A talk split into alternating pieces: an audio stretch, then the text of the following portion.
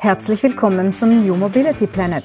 Ein Zug ist kein Bus und ein E-Scooter macht noch keine Verkehrswende. Erfahre Neues und Spannendes rund um die Mobilität der Zukunft. Im Gespräch sind Andreas Hermann von der Universität St. Gallen und Björn Bender von der SBB. Herzlich willkommen zum New Mobility Planet. Mein Name ist Andreas Hermann. Ich bin Direktor des Instituts für Mobilität an der Universität St. Gallen. Mit dabei, wie immer, mein Co-Host Björn Bender, Leiter Innovation, Forschung, Inkubation bei der SBB. Wir freuen uns heute, einen ganz besonderen Gast begrüßen zu dürfen, Uwe Hochgeschurz, CEO von äh, Dach äh, Renault. Ähm, Uwe, schön, dass du dabei bist. Wir freuen uns sehr auf das Gespräch mit dir. Ja, erstmal guten Morgen nach St. Gallen von meiner Seite aus. Ich freue mich auch, dabei zu sein. Es gibt ja viele interessante Themen zur Mobilität. Also das wird sicherlich eine interessante Zeit, die wir da vor uns haben. Uwe, wenn ich äh, Renault höre, denke ich an Elektromobilität. Äh, Renault war ja sehr früh, sehr weit bei diesem Thema. Ist sozusagen die Entscheidung gefallen, was den Antrieb der Zukunft anbelangt, weil es gibt immer noch andere Begriffe. Äh, man redet von Wasserstoff, man redet von synthetischen Kraftstoffen, auch der Diesel, sozusagen viele seien noch gar nicht richtig ausgeschöpft. Ähm, aber ist E-Mobilität sozusagen jetzt die Antwort auf die, auf die zukünftigen Herausforderungen? Ja, man kann auf jeden Fall sagen, dass wir bereits äh, vor sieben Jahren mit dem äh, Renault Zoe ein rein elektrisch betriebenes Fahrzeug hatten und durchaus äh, keine Möglichkeiten mehr gesehen haben, thermische Fahrzeuge weiterzuentwickeln, um die Ziele zu erreichen. Man darf ja nicht vergessen, es ist ja alles ein bisschen regulatorisch verbunden. Die EU bzw. die Schweiz hat ja auch so ihr eigenes sogenanntes Kaffee-Target, ist ein bisschen komplex, der Begriff ist aber auch egal.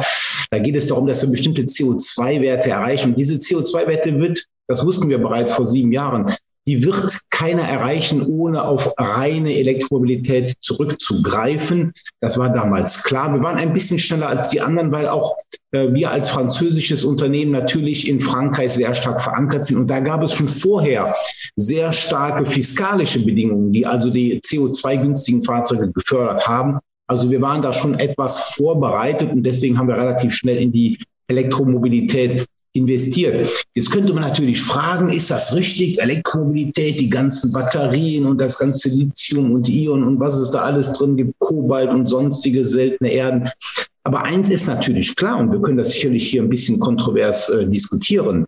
Zurzeit ist es die einzige Lösung, die einzige Lösung, also das batteriebetriebene elektrische Fahrzeug, was null Emissionen hat, also nichts emittiert, es ist die einzige wirtschaftlich vertretbare Lösung und alle großen Hersteller haben über 90 Prozent ihrer Investitionen genau in diese Technologie gesteckt. Das heißt nicht, dass es andere geben wird. Das heißt auch nicht, dass man irgendwann mal wieder über Wasserstoff reden muss, über E-Fuels und sonstige Möglichkeiten.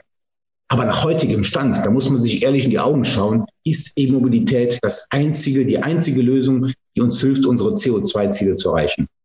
Wie, wie gehst du äh, mit der Kritik um oder was kann man zu, zu, zur Kritik sagen? Ähm, Stichwort ähm, Gewicht äh, in den äh, Fahrzeugen durch die Batterien. Dann du hast schon dieselben Erden genannt. Dann gibt es einige, die sagen, es gibt eine neue Abhängigkeit von China, weil die sozusagen diesen Rohstoffmarkt äh, beherrschen. Äh, ist es, ähm, kann man dem entgegnen oder wie würdest du das einstufen? Ja, das ist eigentlich ein, eine Kritik, die äh, unter progressiven Leuten so nicht existieren sollte, wenn ich es mal so direkt sagen sollte oder äh, darf. Weil wir wissen alle, diese Batterien, die wir heute einsetzen, die werden mittel- und langfristig ersetzt durch ganz neue Technologien. Äh, es ist ja bereits heute bekannt, dass wir äh, an Feststoffbatterien arbeiten, die rein aus synthetischen Materialien bestehen. Heißt also, wir sind in der Lage, natürlich mit hohen Investitionen, das ist vollkommen klar, aber aus synthetischen Stoffen, das heißt also Stoffe, die es überall gibt, ja, äh, Batterien zu machen, die doppelt so leistungsstark sind und nur halb so schwer. Das ist jetzt schon ein bisschen so Zukunftsmusik, aber das wollen wir heute auch so diskutieren. Aber ich gehe mal davon aus, dass in den nächsten fünf bis zehn Jahren diese ersten Batterien auf den Markt kommen werden. Und dann wird kein Mensch mehr Lithium-Ionen äh, benötigen, weil diese Batterien leistungsfähiger sind. Sie werden in der Herstellung einfacher sein und wir werden sie hier in Europa werden wir sie herstellen können und auch die Mittel, die wir dazu brauchen, die können wir hier kriegen. Und das gilt auch für andere Technologien.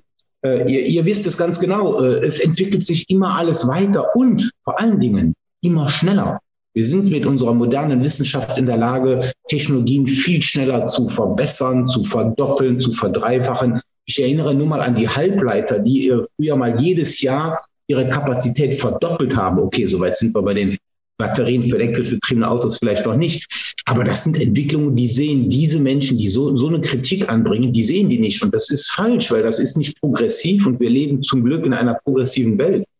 Mhm. Wie, wie, hast denn du so diesen Transformationsprozess erlebt? Ich bin ja ähm, jetzt nicht in der Automobilindustrie äh, beschäftigt wie du, aber wir arbeiten sehr viel mit den Automobilherstellern zusammen und dieser Wandel in die E-Mobilität war ja im Prinzip, alle gehen zurück auf Null. Ja, wenn man mal denkt, so der Motor, der Antrieb, Getriebe ist ja das Kern de, äh, der, der Kern des Fahrzeugs und da haben wir ja 140 Jahre Erfahrung, auch viele europäische Hersteller sind da weltweit führend und jetzt geht man von heute auf morgen im Prinzip auf Null runter und alle fangen wieder von vorne an. Das war, war ja schon oder ist immer noch ein gewaltiger kultureller Prozess, den ich da beobachte. Wie, wie, wie erlebst du den bei Renault?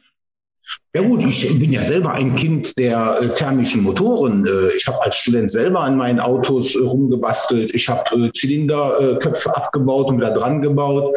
Und äh, das ein oder andere Mal bin ich auch mit dem Anlasser gefahren, also die klassische 12-Volt-Batterie. Da konnte man ja so drei Meter mitfahren. Wenn man den Gang eingelegt hat, den Anlasser, dann konnte man ja so schnell mal vom Bahnübergang weg, wenn es eng wurde oder gefährlich. Also man konnte ja damals schon ein Auto elektrisch antrieben, aber uns war allen klar, dass das natürlich nie gehen würde mit einer klassischen Batterie und dass es eigentlich nie möglich sein wird, länger als 20 oder 30 Kilometer rein elektrisch zu fahren.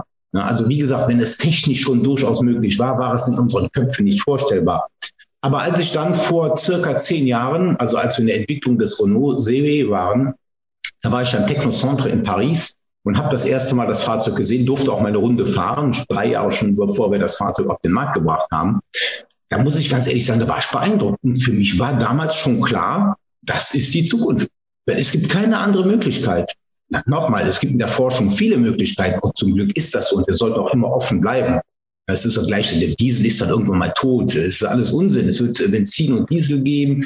Vielleicht wird es andere innovative Antriebe geben, aber vor allen Dingen die Elektromobilität war mir damals schon klar, die wird die nächsten 10, 20, vielleicht sogar 30 Jahre beherrschen. Und ich war fest davon überzeugt, dass in dem, äh, an dem Tag, wo ich äh, mal eine Marketingstrategie für einen Markt entwickle, und das ist ja ein paar Jahre später dann passiert, dass ich alles auf den Sowe setzen werde. Und wir haben es geschafft. Letztes Jahr haben wir äh, in Deutschland 30.000 Zoe verkauft. So viel wie von keinem anderen Modell. Es war unser bestverkauftes Modell.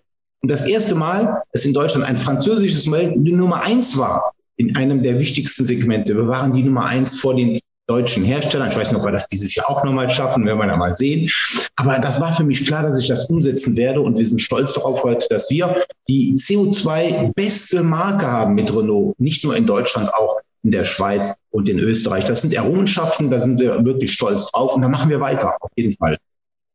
Es gibt ja immer bei so Innovationen so diesen berühmten Sweet Spot. Das muss eine bestimmte Anzahl von Käufern da sein und irgendwann geht sozusagen diese Kurve nach oben. Äh, haben wir den erreicht? Ähm, siehst du da jetzt eine äh, enorme Dynamik in diesem E-Mobilitätsmarkt?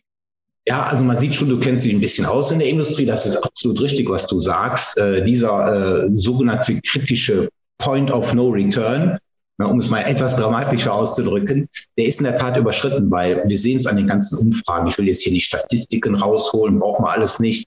Aber wir wissen ganz genau, dass die äh, Stimmung in der Kundschaft und äh, ich selber bin ja äh, auch viel in der Schweiz, äh, aber eben auch halt in Deutschland und in Frankreich, der ist in allen wichtigen Ländern in Europa ist der erreicht. Die Menschen beschäftigen sich mit Elektromobilität. Sogar mein Sohn, ein absoluter Freak äh, für thermische Autos, hat sich jetzt ein Zoe gekauft. Klar, der hat natürlich Nähe zum Vater. Aber davon abgesehen, auch bei allen Menschen, die wir so äh, manchmal kritisch beobachten, die sagen, ah, Auto, das muss eigentlich ein Benzinmotor sein. Da sehen wir inzwischen die Bereitschaft, darüber zu diskutieren, die Bereitschaft, sich mal so ein Auto anzuschauen. Und was das Allerschönste ist, wenn die mal in so einem E-Auto sitzen, die sind alle vollkommen überrascht. Die sind vollkommen überrascht, was das an Fahrkomfort bietet, wie leise so ein Fahrzeug ist. Das Drehmoment ist so bombastisch hoch von diesen Fahrzeugen. Und last not least, dann kommt in den Hintergrund so diese, diese äh, kostenmäßige Betrachtung, die ist nämlich auch ganz fantastisch gut. Gerade in der Schweiz gibt es zwar keinen Elektrobonus, aber es gibt so viele Vorteile in der Schweiz mit einem Elektroauto zu fahren. Ne? Es gibt Kantone, die unterstützen es finanziell. Dann ist die äh, Motorsteuer oder die Kfz-Steuer, ich weiß nicht genau, wie wir sagen in der Schweiz, die ist viel günstiger. Und auch das Tanken ist viel günstiger mit Strom als, als mit Benzin. Also all das sehen wir und wir glauben, dass dieser Punkt überschritten ist. Da gibt es kein Zurück. Und der Elektromarkt wird in den nächsten fünf bis zehn Jahren jedes Jahr definitiv stark ansteigen. Björn, kannst dich auch faszinieren fürs Drehmoment eines Elektrofahrzeugs? persönlich kann ich mich dafür sehr ähm, faszinieren. Ich finde die, die Ausführung jetzt, äh, Uwe, von dir extrem spannend, ja, weil ähm, du vieles von dem aufgreifst, was meine persönliche, meine persönliche Überzeugung ist oder wir auch als, als Unternehmen sehen. Ne? Ich würde sogar weitergehen. Point of No Return ist für die Mobilitätswende da. Ja, und, und wir wissen, dass wir ähm, so, wie wir die letzten ja, Jahrzehnte Mobilität konsumiert haben, nicht weitermachen können als Gesellschaft. Und das ist, glaube ich, was, was man anerkennen muss und was sich jetzt auch glücklicherweise in den, in den, in den Zahlen der Nutzenden widerspiegelt. Ja, und ich fand auch interessant, was du eingangs sagtest. Ja, wir überlegen uns immer, ja, was kann denn passieren, wenn jetzt alles auf Richtung E-Mobilität geht? Und was ist mit den Batterien und was ist mit den seltenen Erden, wenn die Hunderte von Millionen Fahrzeugen weltweit alle umgestellt sind? Und wir alle wissen, das wird wahrscheinlich nie passieren, weil es vielleicht dann doch eine Übergangstechnologie ist oder der erste Schritt in eine andere Welt, wie wir sie die letzten Jahrzehnte gewohnt waren. Ja, und, und, und das braucht es. Und da könnt ihr als Renault ähm, ein, ja, wie soll ich sagen, eine Speerspitze dieser Wende sein. Ja, ähm, ich finde faszinierend, wie ihr das die letzten äh, Jahre angegangen seid. Aber klar ist, ihr seid am Ende auch nicht allein verantwortlich, ob das ein grüner Strom ist, der produziert wird und der am Ende im Fahrzeug gefahren wird. Da kommen viele, viele Dinge hinzu. Und deswegen, ja, ähm, wenn wir so ein bisschen auf unsere Produkte schauen, ähm, Andreas, ne, wir leben natürlich die E-Mobilität als Eisenbahnunternehmen, ja, schon eh und je. Und wir, wir versuchen, ähm, Uwe, ich weiß gar nicht, ob du das weißt, seit 2016 mit unserem Green Class Produkt, das ist eigentlich die Kombination aus E-Fahrzeug und Generalabonnement ähm, oder Halbtax in der Schweiz, ja, diese elektrifizierte Mobilität auch zu fördern. Ja, und der Zoe ist eins der besten nachgefragten Autos auch in diesem Produkt, ja, weil die Preis-Leist, weil Preis-Leistung natürlich stimmt und weil die Hürde zum Einstieg zu einem E-Fahrzeug verhältnismäßig niedrig ist. Ja, und deswegen wäre so ein bisschen die Frage ähm, in eure oder in deine Richtung, wie geht's weiter? Ja, kannst du uns so ein bisschen äh, Blick nach Blick nach vorne geben, weil der Zoe, du hast angesprochen, ne? ähm, äh, wenn du vor zehn Jahren das erste Mal drin saßt, äh, ja, der hat sich weiterentwickelt. Aber ähm, wann kommt eigentlich so, sag mal, die nächste Hürde bei dem Weg zum zum wirklich, zum wirklich skalierten, skalierten E-Mobilitätsmarkt auch aus eurer Herstellerperspektive? Kannst du uns ein bisschen was, was zu erzählen? Ja gut, also als erstes Mal, äh, jede Technologie ist eine Übergangstechnologie. Auch das Benzinfahrzeug war eine Übergangstechnologie. Es war vielleicht im frühen 20. Jahrhundert äh, wichtig, äh, dass die Menschen Mobilität erlangen, weil Mobilität bedeutet Wohlstand. Ja, und das ist ganz wichtig. Äh, keiner hatte damals darauf spekuliert, dass das CO2 mal ein Problem wird für die Menschheit. Heute wissen wir, es ist ein Problem, weil wir können unsere Atmosphäre nicht unendlich mit CO2 belasten. Dann können wir schon, aber dann gehen andere Dinge kaputt, die wir nicht äh, wollen. Und äh, deswegen war Benzin und Diesel eine Übergangstechnologie. Diesel war ein Riesenvorsprung, weil damit hat man das, den CO2-Ausstoß um bis zu 30 Prozent reduziert. Also war damals auch eine neue Technologie. Aber es war auch nur eine Übergangstechnologie. Und ich bin davon überzeugt, dass es relativ sinnlos ist, immer über die endgültige Lösung und die letzte Technologie dann, die, die die letzten 100 Millionen Jahre der Menschheit bestimmen werden, dass die dann irgendwann dann endgültig definiert ist. Und da muss man offen bleiben, was da passiert. Ich habe es gerade schon beschrieben mit der Batterietechnologie. Da ist so viel Potenzial drin. Das ist unvorstellbar. Das ist unvorstellbar, was da drin ist. Batterien werden so unendlich billig werden, dass gar kein, gar kein Weg mehr dran vorbeigeht, dass jeder elektrisch fährt. Ne? Und auch das, das Thema der, der Effizienz der E-Autos, wir haben es eben schon angesprochen, da ist noch so viel drin. Wir können auch über Gewicht sprechen.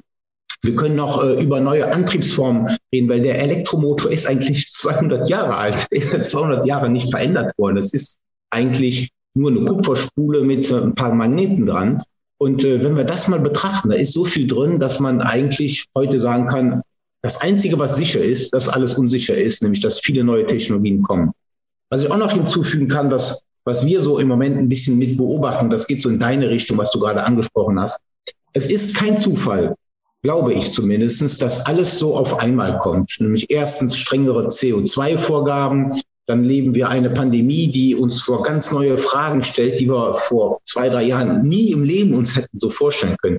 Und die Mobilität, die inzwischen, äh, wie soll ich sagen, autonom wird, auf der einen Seite aber auch so ein bisschen kollektiv wird.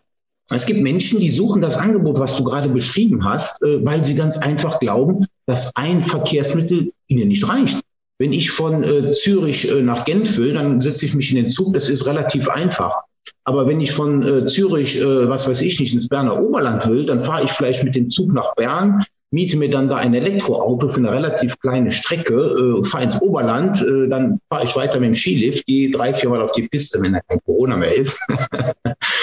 Und ich glaube, das ist äh, ganz wichtig, dass das auch in Zukunft kommt, dass diese Systeme ineinander vernetzt sind. Und das kann man auch abschließend jetzt auf, auf Corona ein bisschen beziehen. Warum soll man den Menschen nicht das Recht geben, sich individuell mobil zu bewegen, wenn sie nicht mehr in öffentlichen Verkehrsmitteln sitzen? Äh, wir haben eine sehr, sehr interessante Studie letztens gehabt, äh, gestern auch im Meeting über die Schweiz, weil ich mache ja im Moment auch die Schweiz mit. Äh, der, ähm, der Bestand an Personen oder, oder die Anzahl der Personen, die in öffentlichen Verkehrsmitteln sitzen, sind ungefähr bei 50 Prozent von dem Level, was wir vor Corona hatten. Und das geht nicht mehr rauf, weil die Menschen da nicht mehr drin sein wollen. Wenn wir jedoch das äh, Auto uns anschauen, wie oft die Leute das Auto benutzen, das ist mehr als vor Corona weil die Leute sich einfach sicherer fühlen im Auto. Und das, glaube ich, ist auch ein Recht des Menschen, dass er selber sein Verkehrsmittel auswählen kann und will. Und das, glaube ich, geht in die richtige Richtung, was ihr da macht, dass man nämlich den Menschen die Möglichkeit offen lässt, wenn ihr ein Stück mit dem Zug fahren wollt, dann fahrt ihr in den Zug. Der ist sicher, der Zug. Aber wenn ihr vielleicht nachher ins öffentliche Verkehrsmittel nicht einsteigen wollt, aus irgendwelchen Gründen, dann habt ihr auch die Möglichkeit, mit einem emissionsfreien Auto zu fahren. Und das werden wir immer mehr sehen. Wir werden das immer mehr sehen, eine Mischung von verschiedenen Verkehrsmitteln. Ich finde es übrigens als Abschluss nochmal sozusagen so schön, dass man in der Schweiz immer schön mit dem Fahrrad auf dem Zug fahren kann. Das finde ich eine super Kombination. Man fährt emissionsfrei im Zug, steigt aus, setzt sich aufs Velo oder aufs Fahrrad und fährt dann mit dem Fahrrad ein bisschen durch die Gegend, ist auch wieder emissionsfrei. Das sind ganz, ganz tolle Konzepte und ich hoffe, dass wir davon noch viel mehr sehen werden. Wie definierst du denn, äh, äh, Uwe, so ein Stück weit die Rolle von Renault in diesem Spiel? Also seid ihr jetzt, äh, wie du beschrieben hast, ähm, seid, seid ihr noch Automobilhersteller jetzt für eine andere Antriebsform? Oder definiert ihr euch in diesem Spiel auch der unterschiedlichen Player und ja auch der Inter- oder Multimodalität als Mobilitätsunternehmen? Wie würdest du da so die Rolle von Renault beschreiben? Ja, ich will mal so sagen, wir, wir, wir dürfen da auch nicht die Erwartungen zu hoch schrauben ich glaube, dass der Mensch schon, also der westeuropäische Mensch, aber vielleicht auch ganz global der Mensch, der möchte schon gerne individuelle Mobilität haben und er möchte sie vor der Tür haben und er möchte sie auf Abruf haben. Und die Antwort darauf ist das eigene Auto. Ich weiß, dass das im Moment so ein bisschen kritisiert wird. Nicht jeder muss ein eigenes Auto haben. Das kann man auch abonnieren oder leasen oder sonst was. Aber trotzdem, der, der Wille, und wenn man da mal ein bisschen tiefer in die, in die Recherche einsteigt, der Wille des Menschen, äh, also nach westeuropäischer Kultur, aber wir sehen es in Asien, ist genau das gleiche, sogar noch schlimmer. Der möchte gerne ein Fahrzeug haben, auch wenn einige immer wieder kritisieren, das ist ja ein Stehzeug, weil das steht ja immer nur die ganze Zeit rum. Aber auch das Rumstehen des Autos ist wichtig. Ich möchte eben in meiner Garage oder vor meiner Türe oder irgendwo auf der Ecke ein Auto stehen haben, was ich jederzeit benutzen kann. Denn wenn dann mal mein Kind krank ist und ins Krankenhaus muss oder meine äh, Großmutter oder meine Mutter liegt irgendwo äh, nicht im Sterben, aber ist vielleicht schwer krank, möchte ich eben schnell individuell dahin fahren. Und dieses Recht äh, wird äh, meines Erachtens äh, den Bürgern in unseren Ländern nicht verwehrt. Deswegen wird die Automobilindustrie in Zukunft auch wieder eine oder immer noch eine richtig große Rolle spielen. Wir werden auch in Zukunft sehr, sehr viele Autos, emissionsfrei natürlich, werden wir richtig verkaufen. Natürlich sehe ich auch die Trends, dass man abonnieren kann und so. Nur wir dürfen nicht vergessen, wir reden häufig von einer jungen, urbanen Käuferschicht, die so ein Fahrzeug anders einsetzt, als es vielleicht jemand ist, der ein Familienvater ist mit vielen Kindern oder vielleicht jemand, der schon in Rente ist, der andere äh, Freizeitaktivitäten hat. Und wenn man diese Bevölkerungsschicht mit dazu nimmt, glaube ich, ist es super spannend, wenn man sieht, es gibt die einen, die nutzen das Auto eben so und die anderen eben so, eben ganz anders aber sie werden zusammenleben müssen und das Auto wird nach wie vor eine große Rolle spielen. Wir werden nicht nur Mobilitätsanbieter sein, wir werden auch Hersteller von Autos bleiben. Es wird physische Autos auch in den nächsten 100, 200, 300 Jahren geben. Uwe, Uwe, ich sehe dein Plädoyer für die individuelle Mobilität, aber zur Wahrheit gehört natürlich auch, dass dieser Trend ähm, teilweise schon absurde Züge angenommen hat. Ja, wir fahren mit SUVs 2,5 Tonnen schwer, 500 PS, äh, Kinder in den Kindergarten. Das ist natürlich auch Teil, Teil, Teil, Teil der, der Wahrheit. Ja. Und da, da wäre meine Frage äh, an dich, gibt es eine Chance, mit dieser neuen Antriebstechnologie auch das Mobilitätsverhalten zu ändern? Ja, dass man vielleicht äh, zu, zu, zu leichteren Fahrzeugen kommen, vielleicht auch, auch unser höher, schneller, weiter äh, bei diesem, bei diesem SUV-Thema äh, irgendwie ein Stück weit äh, durchbrechen. Siehst du da Chancen, dass wir in gewisser Weise die Pattern of Behavior, also die Muster des Verhaltens mit diesem Wandel des Antriebs auch ein Stück weit modifizieren können? Naja, ich bin ja ein Mensch, der für die freie Wirtschaft ist, für die freie Willensentscheidung aller Konsumenten äh, in einem freien Land. Ich glaube, das ist Antrieb des Wohlstandes äh, für alle und, und, und der Freiheit. Und äh, das ist ganz wichtig für mich. Aber ich glaube auch, dass natürlich schon die Staaten eine gewisse Ordnungspolitik betreiben müssen. Und wenn wir bestimmte Dinge regulieren, dann ist das auch für eine freie Gesellschaft gut. Also jetzt nicht alles regulieren, wo ich hingehe, wann ich hingehe, was ich mache und so weiter. Aber wenn wir ganz klar festlegen, dass es eine Höchstgeschwindigkeit gibt, das ist ja in der Schweiz so, da ist die Höchstgeschwindigkeit 120 Stundenkilometer. Ich habe noch nie gehört, dass in der Schweiz man sich nicht fortbewegen kann. Ne? Manchmal sogar schneller als in Ländern, wo es keine Geschwindigkeitsbegrenzung gibt. Und ich glaube auch, dass man durchaus äh, ordnungspolitisch festlegen kann, dass der Gebrauch eines Fahrzeugs auf eine maximale Fläche begrenzt sein kann. Ne? Der muss jetzt nicht unbedingt 6,80 Meter lang sein, der Wagen. Vielleicht reichen auch 4,20 Meter. Da kann man auch wunderschöne Autos drauf bauen. Und vielleicht muss auch ein Auto nicht unbedingt äh, zweieinhalb oder drei Tonnen wiegen, um darin ein oder zwei Personen. Ich lasse das den Politikern, was die da entscheiden wollen. Sie müssen natürlich auch bedenken, diese Politiker, dass äh, bestimmte Menschen bereit sind, auch viel mehr Geld auszugeben für ein tolles Auto, weil sie einfach das als ihr, als ihren Lebensinhalt betrachten. Also man darf denen jetzt auch nicht sehr um die, den schwarzen Peter zuschieben und sie, ihr seid alles schuld. Ich glaube, da muss zwischen Ordnungspolitik und Freiheitspolitik muss irgendwo ein Kompromiss gefunden werden. Und ich sage mal ganz einfach, wir haben ja hier bei Renault den, den also in der Renault-Gruppe, da gehört auch die Dacia-Marke zu, den, den Dacia Spring, der wiegt noch nicht mal eine Tonne. Es ist ein Auto, so rein elektrisch betrieben, ist absolut äh, fahrtauglich für die Schweiz, über 200 Kilometer Reichweite, sehr schnell aufladbar in, in weniger als drei Stunden. Also ich denke mal, diese Angebote gibt es. Wenn die Ordnungspolitik das vernünftig macht, dass sie sagt, schaut her, äh, seid vernünftig und äh, fahrt mit einer Höchstanzahl von Quadratmetern, die ihr benutzt auf der Fläche, mit einer Höchstbelastung an Gewicht, weil das geht ja auf die Straße, und es geht auch auf die Reifen. Und wenn es auf die Reifen geht, dann haben wir wieder äh, Partikelbelastung und, und auf die Bremsen und so weiter.